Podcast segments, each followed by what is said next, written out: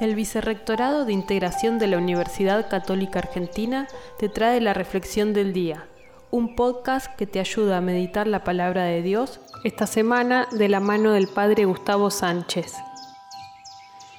Es verdad que el Servicio Meteorológico Nacional no le pega siempre con los pronósticos, pero reconozcamos que ha mejorado mucho.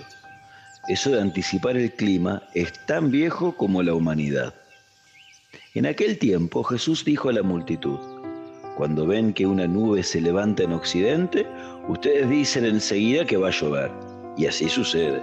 Y cuando sopla viento del sur, dicen que hará calor, y así sucede. Por supuesto, todo esto según los parámetros de Palestina que tiene al sur el desierto, y por eso el viento sur trae calor, y al oeste el Mediterráneo, y por eso el viento occidental trae lluvia. Jesús se molestaba en aquel momento porque su generación era muy diestra para estos pronósticos. Para eso estamos atentos. Esos signos sí que los entendemos.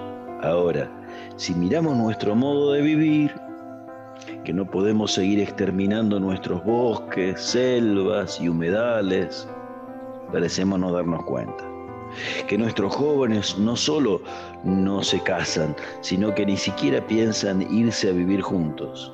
Parecemos no darnos cuenta. Que cada vez hay más jóvenes con problemas con el alcohol y que las propagandas de bebidas alcohólicas también aumentan. Eso no parecemos darnos cuenta. Para el día de hoy te propongo esta oración. Jesús, qué realidad grande tengo frente a mis narices y no me doy cuenta. Que Dios te bendiga.